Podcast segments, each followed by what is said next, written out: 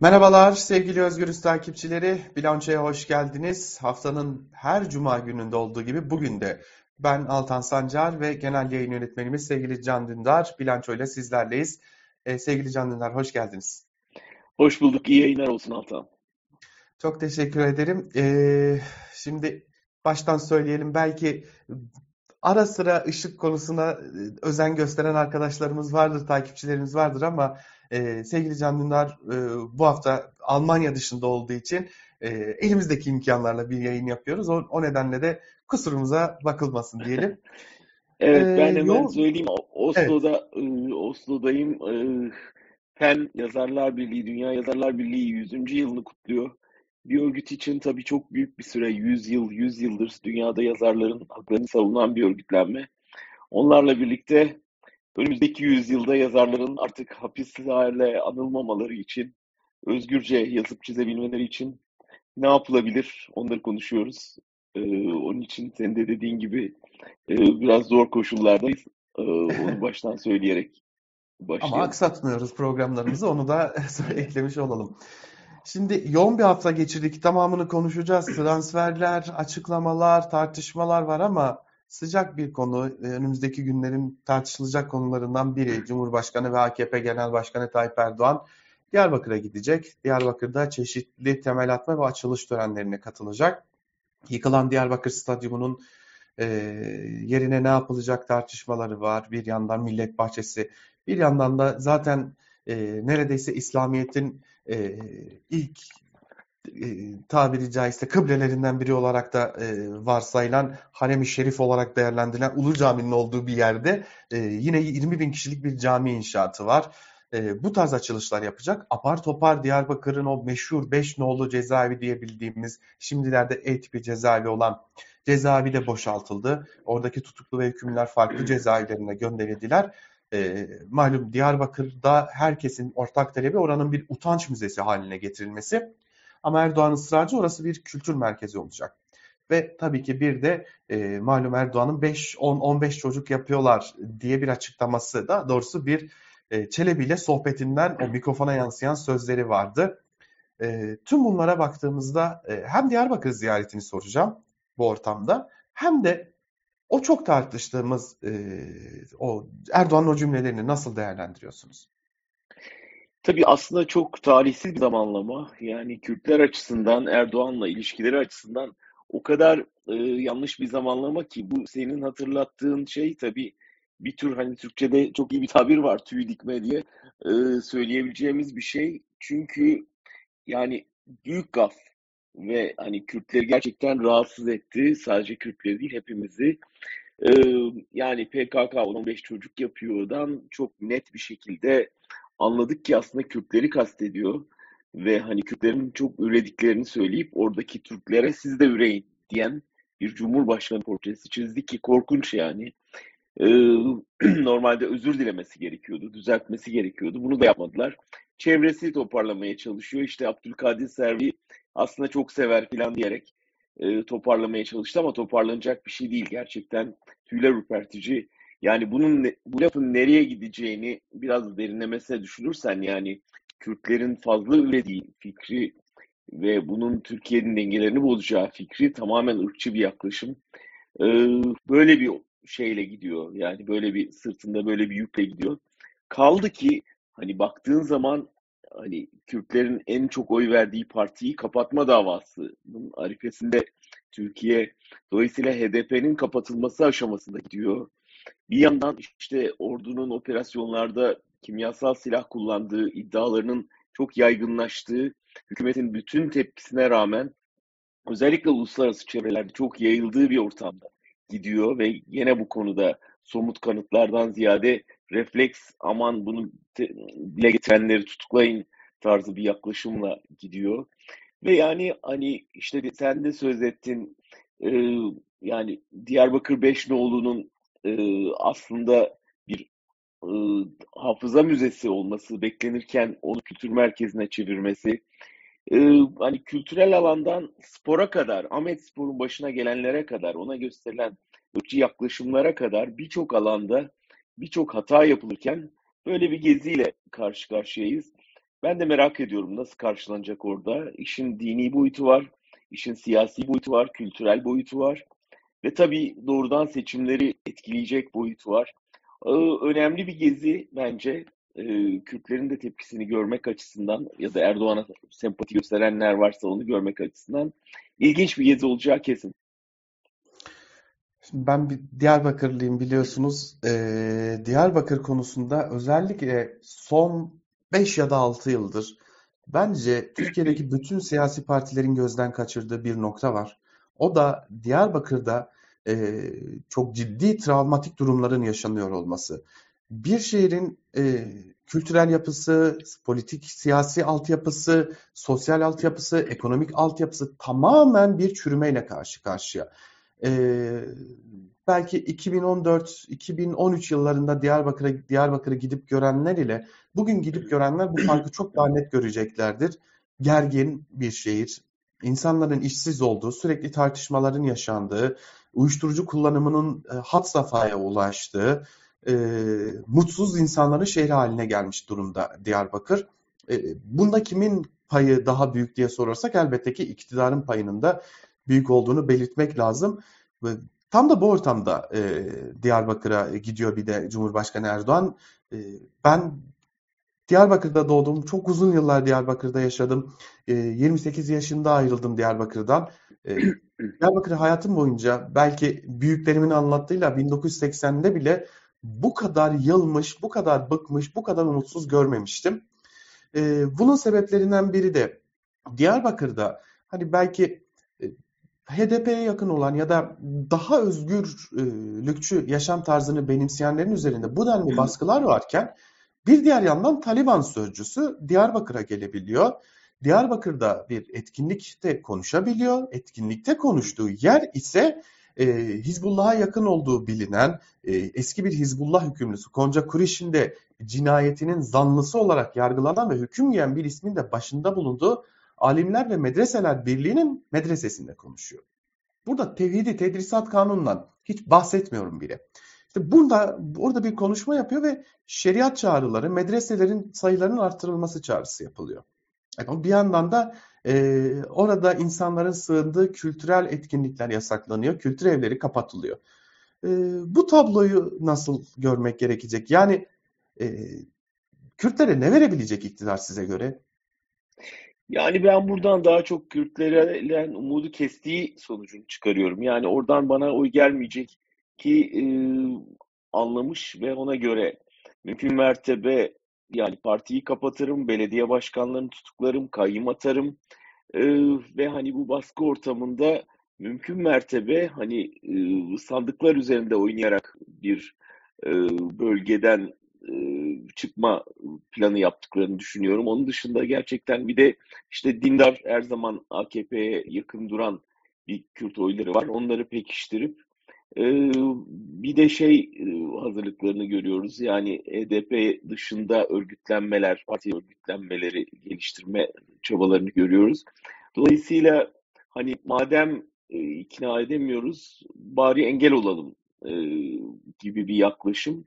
Ee, bölgede baskının artacağını yani senin gözlemlerin enteresan tabii ki bunu biz de görüyoruz. Sadece bölgede değil aslında Türkiye'de büyük bir yılgınlık e, var ama bölgede ekstra var. Yani ben de hani en son gittiğimde Sur diye bir yer vardı. Şimdi gidince tanıyabilecek miyim ondan ben de emin değilim. Dolayısıyla yani bölgeden oy alamayacağız. Bari verecekleri oyu geçersiz kılacak ne yapabiliriz? Onun arayışında gibi geliyor hükümet. O yüzden bu gezilerden bir şey çıkmaz. Yani gerçekten Kürtlerin politik şeyine, iradesine bu kadar ipotek koyduktan sonra orada söyleyeceği her şey e, geçersiz olacaktır gibi geliyor bana. Evet, yani e, ben de en son Sur'a gittiğimde Sur vardı. Her yıl ailemi görmek için herhalde 4-5 defa giderim ama hiçbir daha hiçbir zaman o bölgeye, o yıkıntılara gitmedim. Çünkü e, bence hiç kimse o bölgenin yıkılmasının, surun yıkılıp yakılmasının ve daha sonra tabiri caizse zenginlere peşkeş çekilmesinin e, o şehirde yarattığı travmayı hala anlayabilmiş ve anlamlandırabilmiş de değiller. O da e, çok ciddi bir sorun. Ama bu da, bu faslı kapatmadan şeye bu Çelebi'ye karşılama dayağı diyorum ben ona. Karşılama dayağından biraz da söz etmek lazım Hasan. Çünkü sadece Kürt meselesi değildi orada ya da çocuk meselesi en az onun kadar önemli bir meseleydi. Erdoğan'ın aslında bildiğimiz bakış açısı çok yeni bir şey değil ama yani böyle bir törende e, hani işte Atatürkçü, Atatürkçülüğü savunan bir teğmen görüntüsü veren birine yapılacak belki ya da onun eşine asıl yapılacak en büyük hakaretlerden biriydi herhalde. Yani işte yüksek eğitimini tamamlamaya çalışan, kariyer yapan bir kadına e, asıl kariyerin doğum yapmak olduğunu hatırlatmak.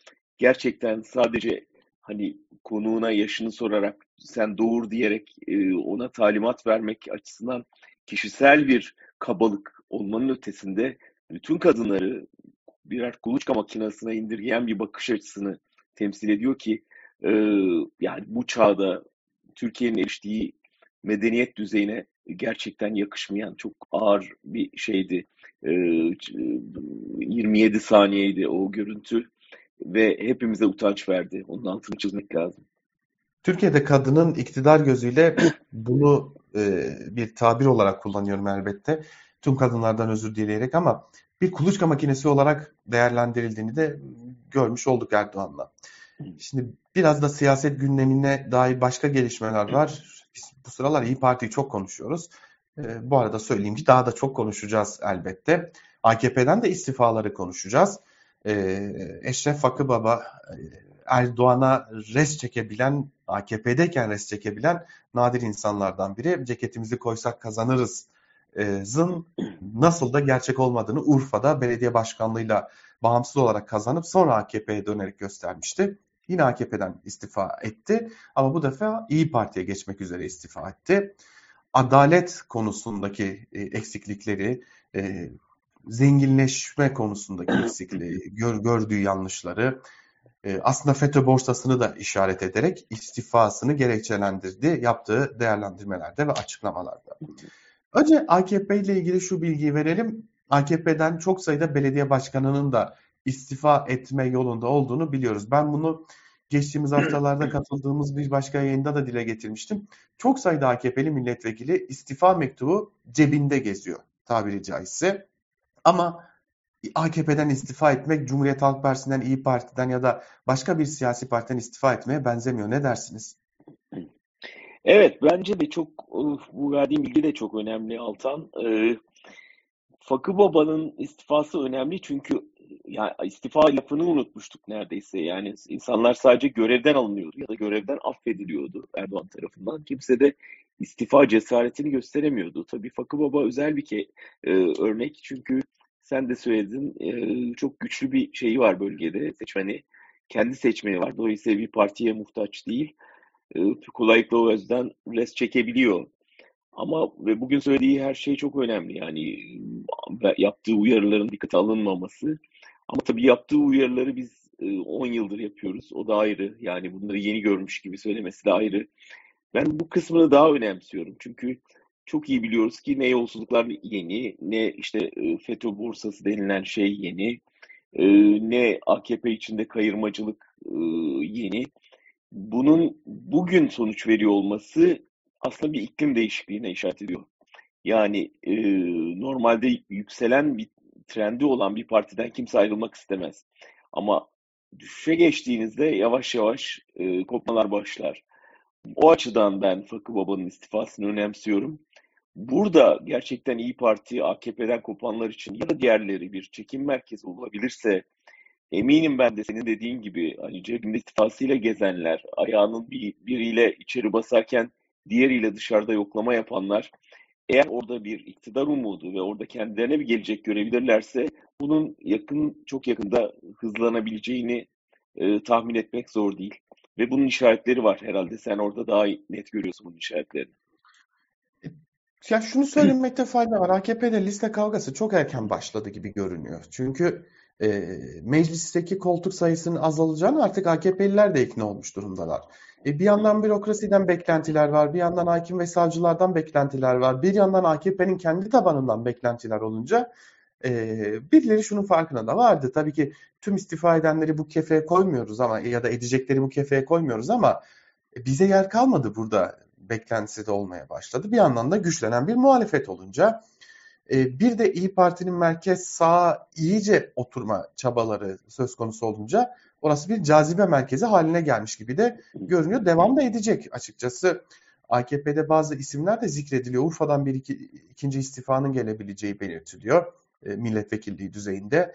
E, Bülent Arınç'ın istifa edebileceğine dair bir takım iddialar söz konusu. E, şimdi Fakı Baba için şunu zaten görüştüğüm AKP'liler şunu söylüyorlardı. Açın bir meclise bakın bakalım meclis sitesinde en son ne zaman bir olaya katılmış diye. E, baktığımızda evet Fakı Baba yasama faaliyetlerine pek de katılmıyordu AKP'deyken. E, gönül bağı çoktan koptu diyorlardı. İşte o gönül bağı kopanların sayısının çok daha fazla olduğunu söyleyelim. Bu bahsettiğimiz iki ismin dışında da varlıkları söz konusu. Ama Peki Altan bunun... bu Rütük'te nasıl yankılanacak? Bir de onu kısaca senden alalım. Tabii e, yani Çelebi sadece bunun için transfer ettiyse AKP e, elbette ki sadece bunun için değildir belki ama e, onun derin konuları da vardır. E, fakat Çelebi'nin AKP'ye geçmesinin pek bir işe yaramadığını söyleyelim Rütük üyeliği konusunda. Dün mecliste ve meclis kulislerinde bunun gerginliği çok fazlaydı. E, Çelebi'nin AKP'ye geçmesiyle Rütük üyeliği AKP'ye geçecekti. 3 aydır bekletiliyordu Ebu Bekir Şahin tarafından o yazı. 3 ay sonra e, Çelebi'nin AKP geçmesinin ardından 23.58'de yani çarşamba günü 23.58'de Ebu Bekir Şahin meclise yazıyı gönderdi üye seçimi yapın diye. Ee, sabahta yani dün itibariyle de o üye seçimi yapılacaktı. Fakat beklemedikleri bir şey oldu ve Fakı Baba partisinden istifa etti. Fakat Fakı Baba'nın partisinin genel merkezine sunduğu dilekçe önce kabul edilmedi. Bunun üzerine Fakı Baba noter üzerinden bir kez daha dilekçesini gönderdi. Fakat hala işleme konulmadığı görüldü. Bunun üzerine duyumumuz o ki İyi Parti Grup Başkan Vekili Musavat Dervişoğlu İsmet Yılmaz'ı ziyaret etti diyelim buna. Kibarca da tepki gösterdi. Ne yapmaya çalışıyorsunuz? Niye işleme koymuyorsunuz? 20 yıldır iktidardasınız. Bir rütük üyeliği için de bunu yapıyorsunuz diye tepki gösterdi. Bu sırada mecliste oylama yapılacağı, yapılacağı da konuşuldu. E, fakat e, Musavat Dervişoğlu hem meclis kürsüsünden tepki gösterdi ardından Özgür Özel tepki gösterince de Bülent Turan yapacaktık ama vazgeçtik. Başka bir kanun görüşülüyor bölmeyelim dedik diye bir geri adım attılar. Tam bu konuşmanın yapıldığı dakikalarda da meclis başkanlığı önce internet sitesinden e, işte Fakı Baba'yı bağımsız milletvekili olarak e, yeniden adlandırdı. Ardından da e, çarşamba günü meclisi Fakı Baba'nın vekillikten istifası için toplantıya çağırdı. Tüm bu hesaplara baktığımızda binde ikilik küçücük bir oranda şu an itibariyle İyi Parti'nin bir rütük üyesi olacak. Onu da belirtelim. Ve ben de... Altan peki önemi ne yani? Bunun sonuçta ülkeye baktığımızda çatır çatır ceza yazan ve bütün kanalları bir kararıyla kapatabilen bir kuruluş. Öyle değil mi AKP'nin elinde? Yani biraz evet. ondan bahsetsene. Önemi ne bu üyeliğin? Yani şunu önce kaçırmayalım gözden. İlk defa AKP e, bir yerde bir mevzi kaybetmiş olacak. Şimdi AKP'nin bir üyesi başka bir yerde görevlendirildiği için üç üyesi kalmış oluyor. Ee, öte yandan Cumhuriyet Halk Partisi'nden iki üye söz konusu orada. Milliyetçi Hareket Partisi'nden bir, HDP'den bir üye söz konusu. Fakat HDP üyesinin tutuklu olduğunu belirtelim. Ali Ürküt, HDP üyesi Kobani davasından tutuklu. Bu pozisyonda AKP'nin 3, MHP'nin 1 yani toplamda 4, e, İyi Parti ve e, CHP'nin de 3 üyesi olacak. Eğer HDP'li bir üye de orada olmuş olsaydı 4'e 4 olacaktı. E, tabii zaten 5. üye de e, bulunuyor orada. Yine AKP'den olacak. E, tüm bunlara baktığımızda aslında bir önemi yok. Çoğunluk yine Cumhur İttifakı'nda. Ama AKP bu defa yapmak istediğini yapamadı Rütük'te.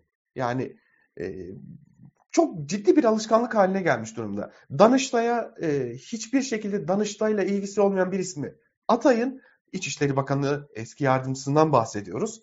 E, ondan sonra da e, atayın. E, HSK'da istediğiniz gibi atamalar yapın. AYM'ye istediğiniz gibi atamalar yapın gibi yani dilediğince at koşturabildikleri tabiri caizse bir alan vardı. Ama bu defa bunu yapamamış olmaları sanırım AKP'nin e, içerlediği esas konu bu. Yoksa bir çoğunluk değişimi olmayacak elbette. Bunun mücadelesini veriyorlar. Aman her yeri tutalım gibi de bir e, mücadele söz konusu ki biliyoruz Rütük son olarak da e, Tele1'e 3 gün yayın durdurma cezası verdi. E, bunun arkasında lisans iptali olacak. Şubat 2023'e kadar da bu durum ola ki tekrarlanırsa. E, hem Evet burada e, aslında çok net sen de hatırlattın. Evet ya burada hepimizin son derece ciddiye almamız ve tepki göstermemiz gereken bir durum var. Meslektaşlarımız son derece zor koşullarda zaten yayın yapıyorlar. Her laflarını seçerek söylüyorlar. Şimdi bu kapatma e, tehdidi tam demokrasinin kırıcı gibi kafalarında sallanacak ve bundan sonra hani şunu dedin, bu konuyu aldın, o konu ağzından şunu kaçırdı gerekçeleriyle çok daha belli ki seçime tamamen muhalif seslerin olmadığı bir ortamda gitmenin hazırlığı yapılıyor. O açıdan Tele1'e verilen ceza daha büyük bir kapatmanın eğer hazırlığıysa e, büyük tepki göstermemiz ve bir arada durmamız lazım. Ben basından yeterince dayanışma çıkmadığını gözlüyorum. O açıdan da son derece ciddi alınması gereken bir durum bu. Sen, yani şunu anlıyorum senin verdiğin kulislerden bir transfer sezonu açıldı yani karşılıklı birbirlerinden e, şey başkan, belediye başkanı, milletvekili hatta bürokrat transferi CHP'den de e, senin verdiğin bir kulis vardı geçen hafta. Yani kimi e, transferlere hazırlandıkları yönünde. Orada nasıl bir hazırlık var Altan? Şimdi Cumhuriyet Halk Partisi bu sıralar tabii biraz da kendi içindeki çekişmelerle mücadele ediyor. Onu da söylemekte fayda var. Bir MYK değişikliği beklentisi olanlarla MYK değişikliği olmayacak diye bir e, çekişme de söz konusu. E, bir yandan da işte CHP lideri Kılıçdaroğlu uzun zamandır arkasına aldığı rüzgar acaba biraz karşısına mı aldı tartışmaları var. Fakat e, Kasım ayında biliyorsunuz e, Cumhuriyet Halk Partisi lideri Kılıçdaroğlu bir açıklama yapacağını söylemişti. Bir yandan bir ekonomi raporu açıklayacak. Ekonomide çözüm önerilerini açıklayacak partisinin. En önemli konu bana kalırsa da. E, bir yandan da e, şimdi önümüzdeki dönemde İngiltere ve Almanya'ya bir ziyaret gerçekleştirecek. E, işte o ziyaretlerden sonra bir de bilime dair, ekonomiye dair bilimsel çözümler açıklaması yapacak. O açıklamalardan sonra bir de partisine e, çeşitli bilim insanlarının katılacağı söyleniyor.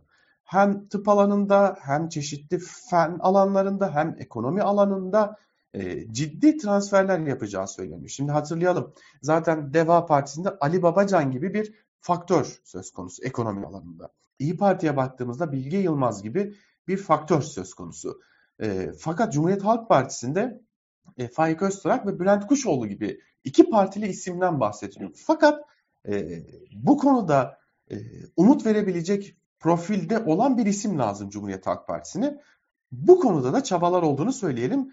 E, Cumhuriyet Halk Partisi de bilim dünyasından transferler yapacak. Ne kadar etkili olur ayrı bir tartışma konusu elbette ama bunların da olacağını söyleyelim. Burada bir parantez açıp topu tekrar size atmak istiyorum.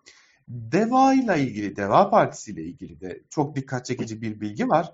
TÜRSAP'tan TÜSİAD'a kadar e, ekonomi dünyasındaki çok sayıda kuruluşun e, bu sıralar ve yaklaşık 1-2 aydır hatta e, Deva Partisi'ni çok sık şekilde ziyaret ettiğini biliyoruz. Yani Ali Babacan'ı ve Deva Partisi'ni ziyaret ettiğini, görüşmeler yaptığını biliyoruz. Bu da önemli bir şey. Yani Ali Babacan'ı e, ola ki muhalefet seçimi kazanırsa ekonominin dümenindeki isimlerden biri olarak görüyorlar anladığımız kadarıyla. E, ve bu nedenle de çok sık ziyaretler gerçekleştiriliyor. Özellikle TÜRSAF ve TÜSİAD'ın ziyareti de bana kalırsa çok önemli. E, bu tabloyu bir de ben size sorayım kulislerle birlikte. Ya bu da işte diyorum ya iklim değişikliğinin önemli göstergelerinden biri. Eskiden cesaret edemiyorlardı bu tür ziyaretlere çünkü Erdoğan büyük tepki gösteriyordu. Ve ekonominin ve daha doğrusu bütün devletin ipleri hortum onda olduğu için hortumumuz kesilir korkusuyla birçok insan bu tür ziyaretler yapmaya korkuyordu. Şimdi değişim kokusunu alıyor. Yani bürokrasi alıyor, iş çevreleri alıyor, e, ve dünya diplomasi alıyor ve onlar dinlemek istiyorlar ne gelecek ne getirecekler diye. Muhalefet bu konuda gerçekten şimdi e, eğer kozlarını masaya yatırabilir ve iktidara hazırız mesajı verebilirse bunların hızlandığını göreceğiz. Ve şunu biz tarihten de biliyoruz. Yani bir iktidar bir kere tökezlemeye görsün, e, bütün o çevresindeki yalancı destekçiler e, hızla uzaklaşıp e, hızla karşı saflara katılıp ve bütün inandırıcılıklarını toplayıp ya biz demiştik, uyarmıştık aslında çok kötü gidiyordu, e, bizi dinlemedi demeye başlayacaklar. Yani bunun şimdiden yazıp ne diyeceklerine kadar yazıp ortaya koyabiliriz. ve e, çok yakında bunun nasıl gerçek olduğunu hep birlikte göreceğiz. Dolayısıyla bu iklim değişikliği yaşanıyor. Yani sendeleyen bir iktidar ve e, yavaş yavaş iktidara yürüdüğü anlaşılan bir muhalefet manzarasında yavaş yavaş kopmalar olup, e, iktidardan kopmalar olup muhalefet safında görünme çabaları baş gösteriyor. Bunun seçime doğru hızlandığını göreceğiz. Eğer Erdoğan bir karşı atak yapıp hepsini korkutmazsa. Ben biraz daha e, şimdi bize dair bir konuyu da konuşmak istiyorum. Biz bunu elimizden geldiğince her hafta konuşuyoruz. Muhalefeti daha çok konuşacağız, iktidarı da çok konuşacağız ama şimdi bir iletişim başkanlığı, dezenformasyon bülteni diye bir şey yayınlıyor. Resmi bir kurum. Başında atanmış bir bürokrat var. E, o bürokrat zaten e, baktığımızda gece gündüz muhalefete ve muhalefette duran medyaya e, bilmem katılır mısınız ama parmak sallayıp duruyor ayar verip duruyor. E, ve sürekli olarak tabiri caizse basın kartından, haklarından, her şeyinden mahrum ediyor. E, ve dezenformasyon bülteni diye bir şey yayınlıyor. Şimdi Erdoğan'ın sürtük ifadesi vardı hatırlayacaksınız. E, bu konuda bir soruşturma yer olmadığı raporu da hazırlandı. Bir yanda bambaşka bir gerçeklik, bir yanda bambaşka bir gerçeklik. Bizim neyin haber olup olmadığını, hangi haberin nasıl işleneceğine bu kadar karışan bir dönemi siz yaşadınız mı? Yani tabii tek parti dönemine dair şeyler var. Yani hangi e, haberlerin yayınıp hangilerinin yayınlanmayacağına dair. E, işte Abdülhamit dönemine dair e, basın tarihinde okuduğumuz şeyler var. E, yani otoriterlik dönemlerinde böyle şeyler oluyor. Yani bir komisyon kuruluyor ve hükümet dairesinde neler, halkın neleri bilmesinde e, yarar var, neleri bilmesi caiz değil. Buna e, iktidar karar veriyor. Dolayısıyla bir Abdülhamit dönemine dönüş çabası görüyorum ben burada dezenformasyon bülteninde. E, bunlar şimdilik hani onları deşifre eden bir şey gibi görünüyor ama elbette arkasından e, cezalandırma faaliyetleri geldiği için bir nevi sansür kurulu bu ve işlemeye başladı. E, yani şimdi bizim yapmamız gereken Altan zannediyorum başta biz belki Özgürüz Radyo'da sonra bütün basının yapması gereken hükümetin dezenformasyon bültenini hazırlamak. Yani hükümetin yaydığı e, yanlış, yalan bilgileri deşifre edecek bir hazırlığa girişmemiz lazım. Bununla baş etmemiz için. E, çünkü burada aslında çok net bir şekilde gerçeği gizleme çabası ve gerçeği ortaya çıkaranları cezalandırma çabası var. Eğer bu savaşı, gerçeği, gerçeği savunma savaşını kaybetmek istemiyorsak bizim de acilen e, bu güçlendirmemiz e, ve neyin doğru neyin yanlış olduğunu çok net bir şekilde ortaya koyup aslında hükümetin neyi gizlemeye çalıştığını deşifre etmemiz gerekiyor. Şu son bir haftada bile o kadar çok dezenformasyon yaydılar ki yani maden faciasından tut e, Erdoğan'ın sözlerinin sansürlenmesine kadar e, birçok alanda çok net bir şekilde dezenformasyon uyguluyor hükümet. Aslında yasayı doğru isimlendirdiler. Bu bir dezenformasyon yasası, dezenformasyonu yayma yasası. Komik bir konuyla bitirmek istiyorum ben programı. Şimdi malum peri bacalarından yol geçirdiler e, Nevşehir'de hatırlayacaksınız. Kapadokya'da. E, Kapadokya'da Kapadokya Alan Başkanlığı turistik gezi için Kapadokya'ya gelen Çekya'dan bir heyeti UNESCO heyeti gibi gösterip bir de yerel gazetelere tam not aldık diye bir haber yaptırmış. Ee, Evrensel Gazetesi'nden Özer Akdemir'in haberi bu arada onu da belirtmiş olalım. Ama UNESCO'da diyor ki hayır içerisinde UNESCO'dan temsilciler vardı ama bu bir sadece ziyaretti. Böyle bir şey yok diyor. Ee, bu bir dezenformasyon mudur? Tam tam bunu kastediyordum. İşte yani bu tür örneklerle bizim her hafta e, iktidarın ne yapmaya çalıştığı, ne yaptığı, nasıl gerçeği deforme ettiği, nasıl dezenformasyon yaydığı ve gerçek bilgiyi nasıl saklamaya çalıştığına dair bültenler hazırlamaya başlasak iyi olur. Seçim döneminde bunlar çok yoğunlaşacak belli ki. Buna gönüllü olan arkadaşları bekliyoruz. Biz de bir hazırlık başlamasak, başlasak iyi olur. O zaman buradan Özgürüz Radyo'nun bir çağrısıyla bitirelim. E, kapımız herkese zaten her zaman açık. E, evrensel etik ilkelere uymak kaidesiyle Özgürüz Radyo'nun kapısı herkese açık elbette. E, e, ve buyurun gelin hep birlikte çalışalım ve e, ben açıkçası bitirirken şunu da söylemeden edemeyeceğim. KRT TV'den ve Halk TV'den Tele 1'e en azından günde bir saatlik bile olsa bir yayın saati ayırmalarını da açıkçası beklerdim. E, bu dayanışmaya da basının ihtiyacı var. Az önce sizin söylediğiniz gibi yeteri kadar dayanışma yoktu ama belki bu şekilde bir dayanışma da sağlanabilir diyelim. Bugünün son sözünü de size bırakmış olayım. Buyurun programı bugünlük de siz kapatın isterseniz. Peki ben son söz olarak bugün çok sevdiğim hocam Türkiye'nin büyük beyinlerinden Ahmet Akışlalı'nın öldürülüşünün yıl dönümü. Ben onu anarak ve onun cesaretini e, topluma örnek göstererek bitireyim. Gerçekten onun e, düşünce dünyasını, onun entelektüel birikimini ve e, siyasi yaklaşımını özlüyoruz. Ben ayrıca e, kişisel olarak, e, hoca olarak e, bana, ben de çok katkısı olan bir isim. Onu anarak bitirmek istedim. E, herkese iyi hafta sonları dileyim. Saygıyla anıyoruz diyelim. Haftaya tekrar görüşmek umuduyla.